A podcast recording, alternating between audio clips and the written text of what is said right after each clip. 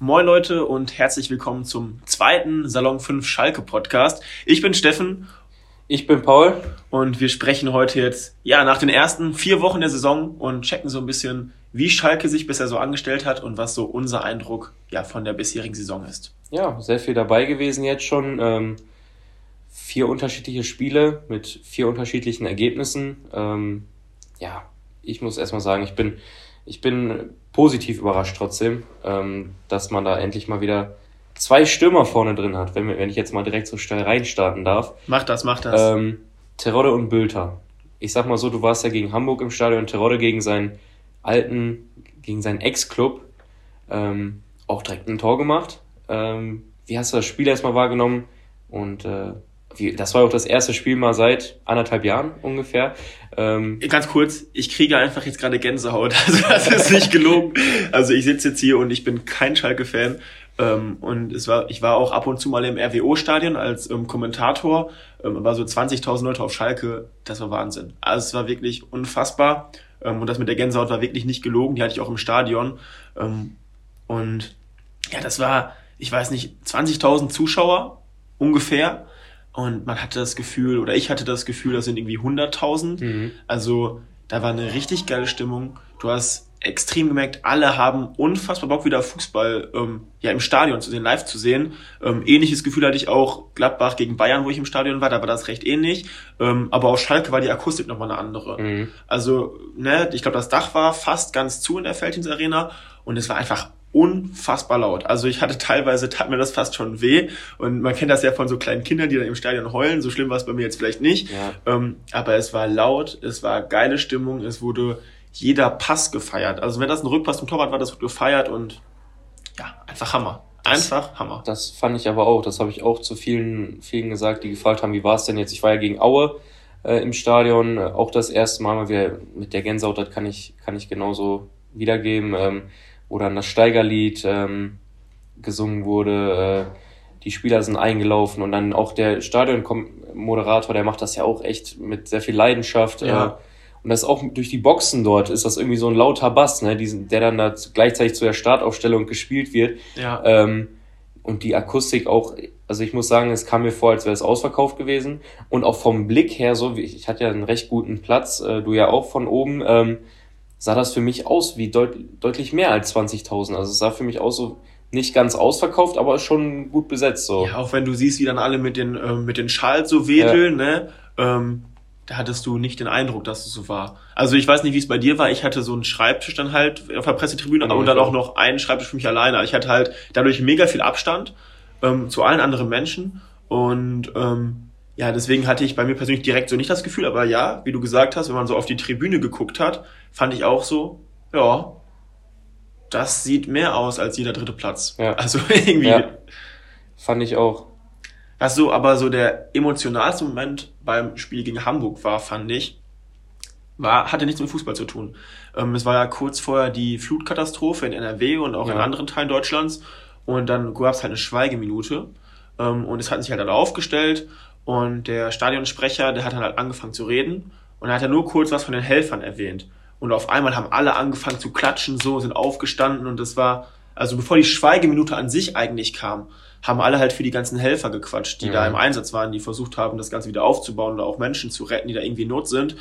Und das war richtig krass. Das war auch eine krasse Gänsehaut, da sind auch wirklich alle aufgestanden und dann die Schweigeminute selber war auch natürlich nochmal Gänsehaut und dann beim Fußball sowieso, aber das war, glaube ich, so, ja, so der emotionalste Moment, den ich so bei dem Spiel hatte. Klingt sehr schön. Vorm Spiel. Ja. Vorm Spiel. Ja. ja. War schon krass. Ja, cool. Aber du hast gerade schon ähm, ja eigentlich direkt reingestiegen, bist ja eingestiegen mit, boah, geil, Schalke hat wieder zwei Stürmer vorne drin. Ja. Wie ist so dein Eindruck von dem Fußball, den Schalke bisher gespielt hat und ähm, was auch so die Ansätze im Spiel sind jetzt in der zweiten Liga oder auch im Pokalspiel vielleicht? Ja, also was man auf jeden Fall jetzt schon mal sieht, ist, dass man ähm, deutlich versucht hat, vorne mal wieder zumindest einen Stürmer zu haben, der auch äh, die Perspektive zum Tor hat. Also dass man jetzt nicht einen Stürmer da stehen hat, der ähm, einfach nichts kann. Jetzt, so, ne? wie es in der letzten Saison zum Beispiel war. Der einfach nichts kann. Ja. Das ist auch eine geile Aussage. Ja. ähm, nee, aber ich, man, man merkt, dass man jetzt wieder ein bisschen offensiver spielen möchte, was du auch musst in der zweiten Liga. Also du kannst dich nicht nur hinten reinstellen. Wobei, wobei man gegen Aue gesehen hat, für Aue, ne, die haben sich auch nur hinten reingestellt, haben dann einen glücklichen Ball bekommen und haben das 1-1 geschossen. Ne? Also man sieht auch, selbst damit äh, kann man was erreichen so. Äh, aber nee, man, es ist einfach wieder ein bisschen mehr Tempo drin im Schalker Spiel. Ich finde, man hat da wieder auch Charaktere drin, die sich, die die Zweikämpfe ganz anders führen, auch, auch vom, von der Mentalität her. Mit einem, ja, pa bin ich voll einem, bei dir. Mit einem Palson, ähm, Dominik Drexler, genau, ich auch, Dominik der Drexler, passt da voll rein. Äh, zunächst, wo der, wo der kam, war ich erstmal so, okay, ne, der hat natürlich auch ein bisschen seinen Ruf gehabt, ne, bei Köln ist ja auch was mhm. vorgefallen und so, ähm, aber der, der ist so ein, ah, der passt zu Schalke, finde ich. Und der hat auch gegen, gegen Aue, wie der da die Grätschen ausgepackt hat und so. Ähm, und danach auch dieses immer noch, diese, diese starke Körperhaltung. Also, das ist halt das, was ich vermisst habe. Und das ist jetzt so langsam wiedergekommen, habe ich das Gefühl. Ich, ich ja. finde auch, der wirkt so ein bisschen wie so dieser Wikinger. Also ich, wenn ich den so sehe auf dem Spielfeld, ja. habe ich so einen, so einen grimmigen Wikinger im Blick. Ich habe auch nochmal gerade die, ähm, die Zusammenfassung vom Aue-Spiel gesehen und hat er ja irgendeinen richtig umgewichst, hat ihn ja richtig weggegrätscht. Ja und hat sich dann so voll aufgeregt und hatte so diesen grimmigen Blick drauf und ich dachte so, Junge, du hast ihn so umgehauen. Ja. Das war so eine klare gelbe Karte und du regst dich darüber auf. Aber ich glaube, das ist das, was die, die Schalker-Fans auch haben. Und du sagst ja selber so, ne? Ja. Du brauchst auch manchmal einen, der einfach mal Assi spielt. Ja. Ähm, und so ein Jermaine Jones wie Richtig, früher. Und genau. der war halt vielleicht nicht da zuletzt. Und ich hatte Drexler auch gar nicht so eingeschätzt, aber jetzt die Spiele haben das auch so gezeigt. Also auch gegen Hamburg, wo ich da war, hatte ich auch das Gefühl auf jeden Fall, dass der da auch mal dazwischen haut, ja. sagen wir so. Ja, und an, ansonsten, äh, wie gesagt, mit, mit Terodde und Bülter, also der Bülter ist für mich, äh, ich hatte von dem gar kein Bild wirklich im Kopf, ähm, aber äh, wie der auch, was er für Pässe spielt, wie der ähm, versucht, die Bälle vorne zu halten, ähm, ist echt, echt klasse. Auch Terodde, ähm, die Vorlage für, für Drexler gegen Aue, hat doch mal gesehen, dass er nicht nur Tore schießen kann, sondern auch Bälle vorlegen kann. Also ähm, an sich, vorne gefällt mir das ganz gut, aber hinten muss, denke ich, noch äh, ein bisschen, bisschen mehr Sicherheit reinkommen. Lass uns vielleicht noch kurz bei dem Spiel nach vorne bleiben, dann können wir gleich vielleicht ja. zusammen über das Defensive sprechen. Das, was du meintest, ist mir auch ähm, gegen Hamburg, wo ich im Stadion war, extrem aufgefallen. Und ich fand auch, also ich bin ja wirklich mit zwei klaren Stürmern, also ähm, Bülter und Terodde, die halten ja auch wirklich die Spitze, die waren auch quasi die ganze Zeit vorne. Also in der zweiten Halbzeit, wo Schalke quasi komplett im 16er war, da waren sie auch dann ganz weit hinten, aber grundsätzlich immer die, die ersten beiden, die ja. auch dann auf der Position bleiben. Und da war trotzdem Bülter so ein bisschen umtriebiger, der irgendwie auch mal ein paar Meter mehr gemacht hat. Und Terodde wirklich so die Anspielstation. Also ich fand, Terodde war wirklich im Sturmzentrum so aber auch der Mittelpunkt im Spiel. Also viele Aktionen gegenüber denen, der kriegt den Ball tief, er macht erstmal fest, verlagert wieder, ne, oder auch gegen Au, wie du gesagt hast, ne, tief gemacht, verlagert, Drexler durch Tor. Ja. So, und der ist da richtig so ein Anker im Spiel. Und ich meine, klar, dass er die Tore macht, das hatten wir ja beim ersten Podcast schon gesagt, wenn du Tiroda hast, dann hast du einfach eine Garantie. Und das hat er bisher ja auch gezeigt, dass er da die Dinge einfach reinmacht und ja, das finde ich auf jeden Fall sehr krass. Und was ich noch krass fand gegen Hamburg, bis Latzer ausgewechselt wurde, fand ich, hat Schalke ein ziemlich gutes Spiel gemacht oder ein ordentliches Spiel gemacht. Danach haben die sich einmal weiter hinten reindrücken lassen. Ja. Das war dann ein bisschen passiv, aber die haben vorne relativ gut angelaufen, fand ich. Also gerade mit dem Drechsler, der hat sehr clevere Wege gemacht und dann in Zusammenarbeit mit den anderen Spielern haben die es geschafft, halt schon in der gegnerischen Hälfte die Bälle zu erobern. Und dann war halt der Weg zum Tor relativ kurz. Deswegen wurden die da auch ein paar Mal gefährlich. Ähm, Gut, und dann hinten raus in der zweiten Halbzeit, wir reden jetzt ja eh gleich auch ja. über Defensive, ähm, da waren die ja quasi nur noch mit allen Spielern am eigenen 16er. So, und bis du dann vorne bist, ja, dann ähm, ja, hast du erstmal 100 Meter vor dir. Die musst du halt auch erstmal überbrücken. Ne? Aber das ist halt eben noch das, was mir aufgefallen ist in allen drei Ligaspielen, dass die zweite Halbzeit immer die schwächste war. Also es war sowohl gegen, erstmal gegen Hamburg war es so, gegen Kiel. Gut, da hat man in der zweiten Halbzeit noch ein Tor gemacht. Aber ja. trotzdem in der zweiten Halbzeit war wohl, ich habe das Spiel jetzt nicht, nicht verfolgt, weil ich äh, äh, in Urlaub gefahren bin zu der Zeit, aber ähm, ich habe äh, im Live-Ticker da ein bisschen gelesen und dort stand halt in der zweiten Halbzeit nur Kiel hat wieder angegriffen, Kiel wieder, Kiel äh, scheitert an Langer, ähm, der für mich auch einen sehr guten Job gemacht hat, bis jetzt wieder Fährmann jetzt gespielt hat. Elber gehalten gegen ja, Hamburg. Genau. ähm, Nee, aber dass, dass äh, auch da die zweite Hälfte wieder sehr schwach war, obwohl man dann natürlich dann noch das 3-0 gemacht hat. Und gegen Aue, ja, wie Fährmann gesagt hat, die ersten 60 Minuten waren gut, danach war scheiße, ne? Aber da kriegst du auch, das Tor fiel auch relativ spät, glaube ich, ne? Kurz vor Schluss erst Äh, 85. Minute. 85. Mhm. Minute und da hatte ich auch den Eindruck, den ich auch gegen Hamburg teilweise hatte. Also im ganzen Spiel, wie du gesagt hast, am Anfang sehr, sehr hartnäckig in den Zweikämpfen. Ja. Also auch wenn die erste Aktion halt nicht klappt und Schalke den Ball nicht gewinnt, zweite, dritte, vierte Aktion, die Spieler sind da immer wieder reingegangen, bis sie den Ball auch haben und am Ende total passiv. Also wie die. Tore gegen Hamburg gefallen sind, hinten raus, irgendwie Ball hinter die Kette, auf einmal alle überspielt und keiner kommt mal irgendwie in den Zweikampf rein und das Tor gegen Aue ja ähnlich. Auch da wieder über außen durch, Querleger, der rollt ja glaube ich gefühlt durch den ganzen 16er durch. Ja. Keiner kommt da irgendwie wieder in den Zweikampf und da muss er nur noch reinschieben, also ja, weiß ich nicht. Auf jeden Fall ein Punkt, wo Schalke dran arbeiten muss. Es ist ja nicht so, dass du dich hinten reinstellen musst. Du hast ja vorne Leute, die eben auch Tore machen können. So, und gegen Hamburg, ja klar, ja gut. Gegen Hamburg war auch zweite Halbzeit ein bisschen Pech. Ne? Die hatten, glaube ich, die Hamburger hatten einen sehr starken Torwart hinten drin, der da auch sehr gute Arbeit geleistet hat. Aber trotzdem ist ja nicht so, dass du hinten stehen bleiben musst, ähm, wenn du das 1-0 gemacht hast, äh, sondern du hast ja vorne immer noch Qualität. Die ist ja jetzt, auch wenn, auch wenn du das 1-0 geschossen hast, nicht auf einmal ausgewechselt worden. Ne? Ähm, Ja gut, die, die Frage ist natürlich auch, was der Ansatz von Schalke ist. Also ich weiß noch, in der Pressekonferenz nach dem ersten Spiel hat Gamolzes auch gesagt so, ja, wir hatten halt nur 30% Ballbesitz. ja, Ballbesitz nicht alles. aber wenn ne? du kein Gegentor, äh, keinen Torschuss zulässt, dann ist das egal. Aber andererseits wurde das jetzt halt auch zweimal bestraft. So, ich meine, natürlich hat er da nicht Unrecht, aber Hamburg hat noch zwei Tore hinten rausgemacht. Ja. Ähm, Aue hat noch ein Tor gemacht, auch wenn Aue jetzt vielleicht nicht unbedingt so dieses spielbestimmende Team war, aber ähm, ja, weiß ich nicht. Das klappt noch nicht so zu 100 Prozent und ich glaube, da muss, muss Schalke, also auch wenn man das nicht haben möchte, aber irgendwie hat Schalke trotzdem eine Favoritenrolle Ja, in den Spielen, gerade gegen Aue oder so. Und ich glaube, das muss Schalke auch auf dem Platz noch ein bisschen mehr zeigen von, vom Ansatz her. Ja. Ja, vor allem finde ich die, die Aussage sehr fragwürdig mit dem, mit dem Ballbesitz, dass das nicht alles ist. Gramotzes sagt, er möchte den Schalke-Fans wieder attraktiven Fußball bieten, also mit 30 Prozent Ballbesitz. äh, heißt das ja nur, dass du dich hinten reingestellt hast, weil die anderen die ganze Zeit irgendwie den Ball hin und her geschoben haben. Ja. Also finde ich schwierig.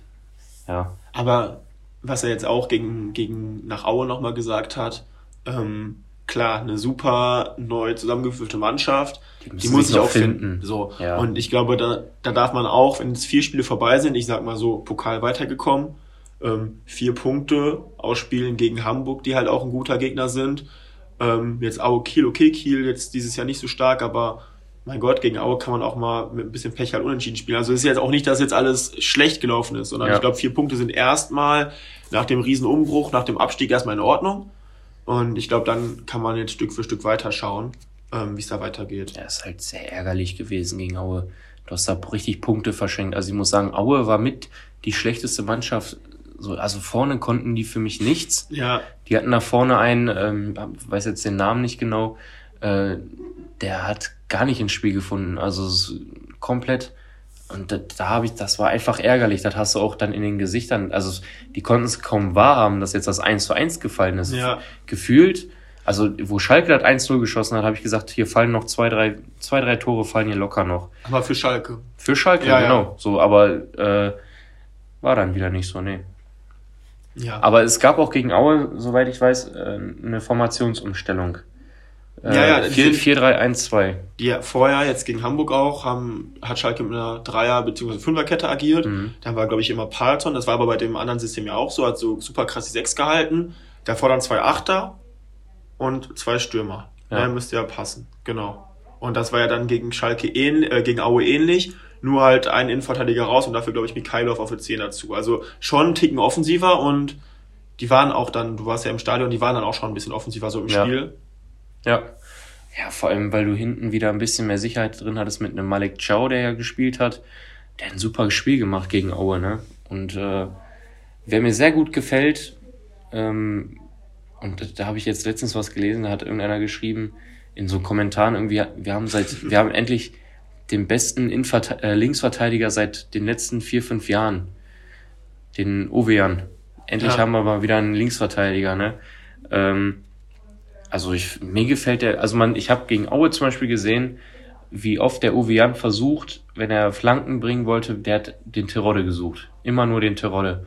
auch gegen Kiel, zwei, zweimal Jan äh, und Terodde und Standards, dass das Standardtore waren, war erstmal noch, noch besser, weil die, das letzte Jahr war ja eh eine Vollkatastrophe ja. bei Schalke mit Standards, sowohl vorne als auch hinten.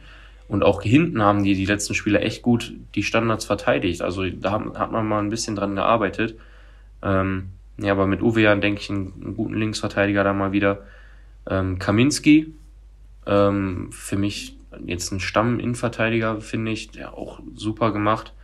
Ähm, aber wenn, wenn wir jetzt mal, willst du jetzt schon über einen Kader sprechen oder wolltest du noch über was anderes sprechen? Nee, können wir gerne machen, hast du eh schon gemacht. Ja. Ähm, vielleicht noch kurz zu ähm, Uwe Jan ein Kollege von mir hat auch direkt in unsere Fußballgruppe geschrieben, so, boah, geil, richtig, richtig gut. So ähnlich wie du das auch gerade ja. dann irgendwie beschrieben hast. Ähm, und ich habe auch da nochmal die Wiederholung gerade von Kiel gesehen. Auch da, also Standards kann er, ne? Also zwei Vorlagen ja. gegen Kiel, dann noch ein Schuss. Ich weiß gar nicht, ob das gegen Kiel oder Aue war, wo gegen der Aue so, so ganz Schuss knapp, gemacht. ich glaube, mhm. das war kurz vor Schluss nochmal nach dem Ausgleich, mhm. wo der aus 25 Metern schießt und auch so minimal am Tor vorbei. Also ich glaube, der ist auch unabhängig, was der im ganz anderen Spiel macht, auch wenn das jetzt auch gut war, aber der ist halt eine Waffe, ne? Ich muss halt eher sagen, sogar, dass der Uwe Jan ist für mich eher ein link, linker Mittelfeldspieler anstatt ein Linksverteidiger. Ich habe den viel mehr vorne gesehen als hinten. Weiß nicht. Ist, aber Schalke ist ja eher so links dann mit dem, mit dem Drechsler, aber gut. Wenn das in der Kombi passt, dass ich abwechselnd. Ja, vielleicht passt, auch so. ja. ja. Du hast ja gerade eh schon angefangen, jetzt über den Kader zu sprechen. Also ja, Ovian scheinbar eine gute Verstärkung jetzt, erster Eindruck. Tirode brauchen wir, glaube ich, nicht drüber sprechen. Der Tormaschine. Jedes Tor, jedes Spiel fast ein Tor. Jetzt gegen Aue wurde er ganz gut aus dem Spiel genommen. Ja. Da hat er nicht so seine Möglichkeiten gehabt, bis auf natürlich die Vorlage. Aber ähm, gut. Ja, eh gerade schon drüber gesprochen. Ja, und nicht jeder kann jedes Spiel seine Topleistung bringen. Ne? Ja, und, und generell, also er macht die Tore und der ist halt auch trotzdem immer noch im Zentrum des Spiels. So, Ovean sucht immer den Flanken, im Spielaufbau, wenn es nach vorne geht, immer über Tirode fast. Ähm, so, und der ist ja einfach eine Riesenverstärkung und wahrscheinlich so der wichtigste Mann im Spiel. Ja. Palsson, finde ich, ist, er ist ja jetzt Kapitän momentan. Äh, es erinnert mich auch ein bisschen an German Jones. Der ist auch so einer, der da mal richtig reinkloppt. Ähm, gefällt mir ganz gut auf der 6. Also, der hat jetzt nicht wirklich ganz krassen, krasse Leistung gebracht, aber es war immer so, dass man sagen kann, er, man kann zufrieden mit ihm sein. Aber also. er ist für mich auch so dieser typische Sechser, den man halt nicht so wirklich wahrnimmt. Also zumindest gegen Hamburg war das so, ja. wo ich im Stadion war. Er war ja das ganze Spiel auch drauf und jetzt auch die anderen Spiele, er hat eigentlich immer durchgespielt fast oder hat vielleicht sogar durchgespielt. Ähm, aber er ist halt nicht wirklich aufgefallen. Zumindest wenn man nicht explizit darauf achtet. Und das ist ja eigentlich immer eine Kunst. Also das ist ja meistens ein gutes Zeichen, weil das heißt, du hast A, keinen, keinen schwierigen Fehler irgendwie gemacht und den Ball krass verloren und hast halt irgendwie dann die Räume mit abgedeckt und mal einen Zweikampf gewonnen, was aber jetzt gar nicht so krass aufgefallen ist, weil es halt irgendwo in dem Mittelfeldbereich war. Aber ist ja meistens sehr, sehr häufig so, dass gerade so diese klassische Sechserposition ja häufig dann irgendwie so ein bisschen untergeht Außer halt, du sagst jetzt, ne, ich achte jetzt insbesondere auf, oder der Trainer hat irgendwie eine spezielle Funktion gegeben, achte besonders drauf. Also als Zuschauer ähm, ist es ja recht häufig so, dass es dann gar nicht so auffällt. Und das macht er, glaube ich, ganz ordentlich. Ja, sehe ich genauso. Ähm, Wie ist deine Ahnung von Salazar, der jetzt neu dabei ist? Boah, guter Mann. Also mit, mit dem hat, gut, das ist, ich, das ist jetzt immer die Sache, ne? Ich habe den jetzt gut gegen Willingen hat er gespielt im DFB-Pokal, hat da erstmal ein super Tor geschossen. Gut, danach direkt schon aufs Wappen geklopft, ne? Und äh, an den Zaun gesprungen. Damit macht man sich natürlich direkt zum Fanliebling, ne? Man, man springt da an den Zaun, wo die ganzen Schalke-Fans sind. Äh, aber auch gegen Aue ähm, hat er so den ersten Eindruck, den er bei Willingen hinterlassen hat, äh, hat er das, das wurde nochmal bestätigt. Also der hat viel, auch viele Zweikämpfe geführt und ja, der erinnert mich an so ein bisschen so einen älteren Harit. Ne, auch mal einer, der Zweikämpfe sucht, da mal reingeht viele Freistöße rausholt. Ähm, für mich wurde er im Spiel gegen Aue zu früh rausgenommen. Das wurde dann auch danach auf der Pressekonferenz wurde das angesprochen, warum denn ähm, der Zalazar, der anscheinend noch Power hatte, rausgenommen wurde und ein Drechsler, der nicht mehr konnte, nicht mehr konnte ja. noch draufgelassen worden ist. Ähm, war da ein bisschen kritisch und da hat er gesagt, also hat halt so mit der Taktik und so, ne, ja, war dann man hat auch gemerkt, dass Gramozis in dem Moment, äh, ich glaube, da ist ihm er wollte sich da, glaube ich, selber auch ein bisschen eingestehen, dass es wahrscheinlich ein Fehler war. Ich glaube, so hat er es auch gesagt, dass es eventuell ein Fehler gewesen sein könnte, Zalazar so früh, so früh runterzunehmen, weil es war einfach so, nachdem er runtergegangen ist, äh, ist das Spiel einfach noch mehr gekippt. Aber für mich äh, definitiv ein Perspektivspieler, der ist ja zur Laie mit Kaufpflicht. Ähm, ja. Und definitiv äh, ein guter Mann, also gefällt mir sehr gut. Ähm, du hast ja gerade schon, wir haben jetzt ja über die meisten Neuzugänge auch gesprochen, die auch viele Einsätze schon bekommen haben. Die anderen, die müssen sich wahrscheinlich noch ein bisschen mehr so zeigen. Ja, du hast auch gerade schon gesagt, so ein bisschen wie so ein Harid in alt. Ja. Äh, war so ein Harid in jung und in seinem richtigen Alter ist ja auch noch da. So, ja. also die bleiben ja auch irgendwie so hängen, ne? Harid, Kabak. Ähm, ich finde, da hört man auch aktuell wenig irgendwie, wo die jetzt hinwechseln werden sollen, wie auch immer, weil die sollen ja noch weg.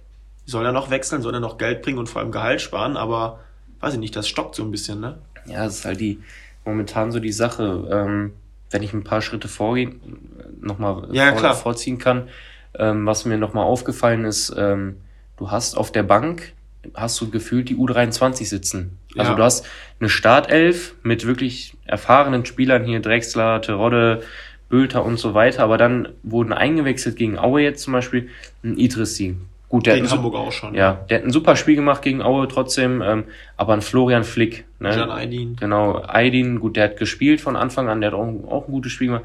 Aber da wurden dann, glaube ich, zwei, drei Spieler wurden eingewechselt, die alle U19 und U23 letztes Jahr gespielt haben. Und das ist vierte Liga.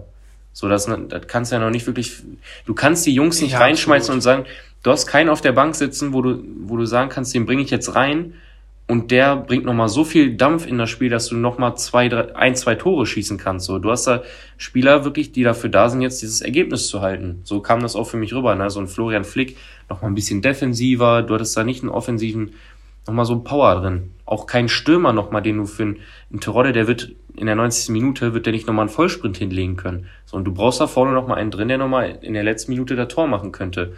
So, und dafür wäre halt eben jetzt angebracht, ich weiß nicht, wie lange jetzt die Transferperiode noch geht, zwei Wochen. Wo normalerweise ja immer bis Ende August. Ja. Aber letztes Jahr war es ja wegen Corona auch länger. Mhm. Ich muss sagen, ich weiß gar nicht, ob das dieses Jahr auch wieder länger ist. Ich meine aber bis Ende August jetzt. Ja, aber ich glaube auch. Ja. Und das, ja, aber es tut sich ja generell noch nicht so viel, ne? Also Richtig. Also generell ist es ja dieses Jahr das schon krass, dass irgendwie, also Schalke ist ja schon so mit der aktivste Verein, aber auch gezwungenermaßen, ja. genau. Das ging ja gar nicht anders. Ähm, aber ansonsten, man guckt, so ich bin zum Beispiel Gladbach-Fan, da hat man auch die ganze Zeit, ja, Ginter geht vielleicht, Zakaria geht vielleicht, so und ja, denkst du, bisher sind beide noch da, ja. weil aber auch irgendwie nichts passiert halt, da kommt keine Bewegung rein. Ähm, von daher mal gucken. Aber vielleicht wird er noch, werden noch Harid und Kabak verkauft, zu Geld gemacht. Und, und, das braucht man eben halt, um nochmal ja. den, aber die Breite der Kader ist schon ne? breit, ne? Aber muss man qualitative sagen. Breite. Richtig. Ja, Richtig. absolut. Ja. Absolut. Ja, was machst du, wenn die nicht abgegeben werden? ja. Auf der Tribüne versauern lassen? Auch ja, schwierig. Ist halt viel Gehalt, was du noch zahlst, ne? Dann würde ich echt gucken, ob du diese, die Spieler nochmal mit reinnimmst in, in die Mannschaft, ne? Ist halt die Frage, so ein Harid war ja die letzten Monate wohl auch immer so einer, der ein bisschen so die Stimmung versaut hat, wohl. Ähm, aber jetzt hat, zum Beispiel Fährmann hat jetzt gesagt, dass sie eben die Spieler, die noch verkauft werden sollen, hat er in einem Interview gesagt, dass äh, die sich trotzdem immer noch sehr, sehr ins Team mit, mit einbauen und ähm, auch in der Kabine ist wohl immer noch super Stimmung mit denen und die momentan halt noch für den Verein spielen. Und ähm, ich habe, wie gesagt, hatte ich ja vorhin, bevor wir jetzt hier ja. nochmal zusammensaßen, habe ich dir erzählt, dass ich so ein so einen Kommentar nochmal gelesen hatte, ähm, der so angepinnt wurde und so, und dass halt jemand geschrieben hat, ähm, so eine Lesermeinung, dass äh, wenn man Harid nicht verkauft bekommt, sollte man sich nochmal überlegen, ihn nicht noch mit ins Team einzubauen, weil er für die zweite Liga ist das ein Spieler, der am Ende nochmal den Unterschied machen kann. Ja, auf jeden Fall. Also auch in der Bundesliga Richtig. konnte das ja schon, ja. wenn er Bock hatte, wenn er ein gutes Spiel gemacht hat. Und klar, aber die Frage ist natürlich auch, wie das so mit Prämien und so aussieht. Ne? Also ich ja. meine, der hat wahrscheinlich schon ein hohes Grundgehalt, aber ich kann mir auch vorstellen, dass er dann für jeden Einsatz wieder 1000 Euros kassiert und dann ist die Frage, inwiefern sich Schalke das vielleicht auch leisten kann oder halt nicht kann. Ja. Aber naja, muss man abwarten. Ich glaube, Ziel Nummer eins wahrscheinlich weiterhin die beiden abzugeben, Harid Kabak. Ähm, und wenn er noch alles noch da ist, der nicht mehr da sein sollte. Viele sind ja mittlerweile auch schon weg. Ja. Ähm, aber ja, die beiden auf jeden Fall. Stand jetzt Mittwoch, ne, Mittwoch nehmen wir das auf vor dem, vor dem nächsten Spiel. Ähm, stand jetzt noch bei Schalke. Ja. Und zwei neue Zugänge nochmal. Einmal äh, einen aus hier den, ich kann den nicht so gut Chulinov. aussprechen. Chulinov? Ja. Chulinov, genau, von Stuttgart. Ähm, Laie, Flügelspieler. Flügelspieler habe ich, habe ich direkt, äh, wir haben so, ich habe mit meinen Freunden da, die alle Schalker sind, da wurde das dann reingeschickt und haben wir erstmal, das, das kam war erstmal, Flügelspieler immer gut. Ne? Vor allem, weil du gerade gesagt hast, von der Bank kommt keine Power mehr rein, weil Richtig. du gefühlt nur noch defensive Leute hast oder welche, die irgendwo in der Regionalliga gespielt haben und auch da nicht weiter oben. So. Ja. Also von daher zumindest schon mal eine neue Option auch für die Offensive. Wobei es auf ihn keine Kaufoption gibt. Ne? Aber, aber gut, ne? Äh, solange er, er, hel er helfen könnte, dann ist es voll in Ordnung. Ja. Und äh, ein Innenverteidiger, Ko Itakura Ja, es ist, von Manchester City. ist Stand jetzt, wo wir das aufnehmen, noch nicht hundertprozentig fix, aber du hast gesagt, zum Ich habe Medizin, äh, ja, ich, ich hab, Medizincheck, ne? äh, bei Sky und alles, ähm, auch dir große Schlamann, ähm, bei dem gucke ich ja auch oft und der ähm, hat geschrieben, dass morgen äh, fliegt er hier rüber nach ähm, Schalke und will dann den Medizincheck machen und unterschreiben. Ein Jahr Laie mit Kaufoption 4 Millionen. Und ich denke, vier, gut 4 Millionen ist eine gute Summe für Schalke, ne? Aber ich sag mal so, in Verteidiger, Manchester City ist ja immer ein Name, ne? Aber Ja gut, aber ich Matondo war auch von Manchester City und äh, da ist Schalke auch öfter schon mal hier der Innenverteidiger von Barcelona kam. Sag mal kurz, wie ist er nochmal für das Todibo. Jahr? Todibo fand ich jetzt auch nicht so überzeugend. Da muss man immer abwarten. Ähm, aber grundsätzlich kann das natürlich erstmal was Gutes sein. ja, Also gute Transfer sein. ja. Aber mal gucken. Erstmal kommen, erstmal spielen. Und Richtig. dann können wir das beim nächsten Podcast wahrscheinlich hoffentlich ein bisschen besser einschätzen, wenn er schon ein paar Einsätze hatte. Genau. Ähm, ja, ansonsten hast du noch irgendwie einen großen Punkt? Ansonsten hätte ich gesagt, du warst jetzt auch erst mal ja im Stadion als Reporter richtig, jetzt abgesehen von den Testspielen, das war ja eine ganz andere Atmosphäre. Wie Ja. war da so dein, dein Gefühl, dann auf der Pressetribüne zu sitzen, auch nachher bei der Pressekonferenz? Vielleicht noch abschließend, dass wir das nochmal kurz ansprechen. Ähm, erstmal war das ja, erstmal war komplett Neues für mich, ne? Aber ähm, es war recht einfach sogar, ne? Die Leute da sind ganz nett, die haben mich, äh, wenn ich nicht wusste, wohin ich muss, äh, haben die mir ganz gut geholfen. Ähm, nee, ich, ich habe mich recht wohl gefühlt. Also auf der Pressetribüne habe ich mich ein bisschen alleine gefühlt, weil man da wirklich, ich hatte da meinen Tisch und neben mir noch bestimmt zwei Meter Platz Ja. bis zum nächsten, bis zum nächsten Platz. Und ich wusste auch erstmal nicht, weil, gut, ich bin ja Schalker, ne? Und äh, aber ich habe auch gesehen, dann war ich erstmal so, wie ist das denn, wenn die hier so ein bisschen Tor schießen und so, darf ich mich so hier so ein bisschen freuen, ne? Ähm, und neben mir waren ja auch zig äh, Reporter noch und über mir, hinter mir, über mir auch noch einer. Ja. Und äh, der kam sogar mit einem Schalke-Trikot. Also der, der, äh, Bestimmt von Radio M. Schalippe irgendwie, Ja, der den Schalk-Kommentar ja. gemacht hat oder so. Und äh, da, ja, und auch während des Spiels dann, die sind auch aufgestanden, haben auch das Steigerlied mitgesungen und da habe ich mich dann, habe ich mir das auch nicht nehmen lassen, ne? Ist ja Ist immer ja noch. auch okay. Also ich Ja. meine, wir sind ja dann, also erstmal machen wir eh keine Live-Berichterstattung und du bist halt immer Schalke-Fan. Das Ja. sagen wir auch extra in dem Podcast. Ja. Ähm, von daher könnt ihr euch ja alle selber eine Meinung bilden, wie sachlich Pauls Meinung ist oder ob der so ein bisschen verstrahlt ist als Fan. Nein. Während Ähm, des Spiels bin ich wahrscheinlich, also während des Spiels bin ich wahrscheinlich schon so ein bisschen, ne? Also klar, da bin ich voll auf der Schalker Seite, aber man muss dann natürlich auch gucken, ähm, wo hat Schalke dann Fehler gemacht und muss dann auch Aue eventuell in dem Spiel in manchen Dingen äh, loben. Ähm, und äh, wenn man dann irgendwann bei der Pressekonferenz ist, dann muss man halt auch die Kritik an, an Schalke ausüben. ja, Und, und und das ist dann halt eben wieder dieses, dann bin ich ja nicht mehr parteiisch, sondern dann bin ich halt der Reporter. Richtig, dann bin ich der Reporter. Ja, und manchmal sind ja auch Fans die größten Kritiker. Also Richtig. das kommt ja auch noch dazu, Ja. dass man da auch manchmal Sachen, sich über Sachen ärgert, die jetzt im Neutralen vielleicht auch auffallen, aber nicht so großartig, aber das ne, vielleicht auch ein Punkt. Also ja. von daher, aber wir machen das ja extra offen, dass ihr auch wisst, Paul Schalker, ich bin Gladbacher, ähm, dann sind die Sympathien auch ähm, klar verteilt. Nach der Saison bist du eh für 25 Prozent in deinem Herzen sind, sind für Schalke. Ich glaube nicht. Nach 24 Jahren im Bottrop, das ähm, komplett voller Schalker ist und ich habe noch keine großen Sympathien ähm, oder kein, kein Fanliebe oder sowas entwickelt. Das passiert, glaube ich, auch jetzt nach dem Jahr nicht. Aber trotzdem auf jeden Fall ein sehr, sehr spannender Verein, wär sehr, sehr halt- spannendes Thema es und wäre halt einfach immer gut cool. darüber zu sprechen. Es wäre halt einfach cool, wenn, wenn äh, so sagen wir mal im DFB-Pokal kommen Gladbach und Schalke so weit, dass sie irgendwann gegeneinander spielen würden. im Schalke-Stadion. Das, das wäre, da müssen wir auf jeden Fall einen Podcast dann zu machen. Das wäre definitiv Der, sehr, der sehr ist lustig. gebucht. Der Ja. ist auf jeden Fall gebucht. Ja. Ähm, ansonsten sprechen wir wieder in gut vier Wochen oder so. Ja. Im nächsten Monat, wenn die nächsten drei, vier, fünf Spiele vorbei sind. Und dann gucken wir, wie sich das bis dahin entwickelt. Jetzt stand jetzt drei Spiele, vier Punkte. Nächste Runde DFB-Pokal ist ja schon mal in Ordnung. Und ja, gucken wir, wie es dann weitergeht. Ja, Samstag spannendes Spiel gegen Regensburg. Wird eine enge Kiste. Regensburg drei Spiele, neun Punkte. Kein einziges Gegentor kassiert. Für mich äh, komplett, also Fragezeichen im Kopf. Regensburg.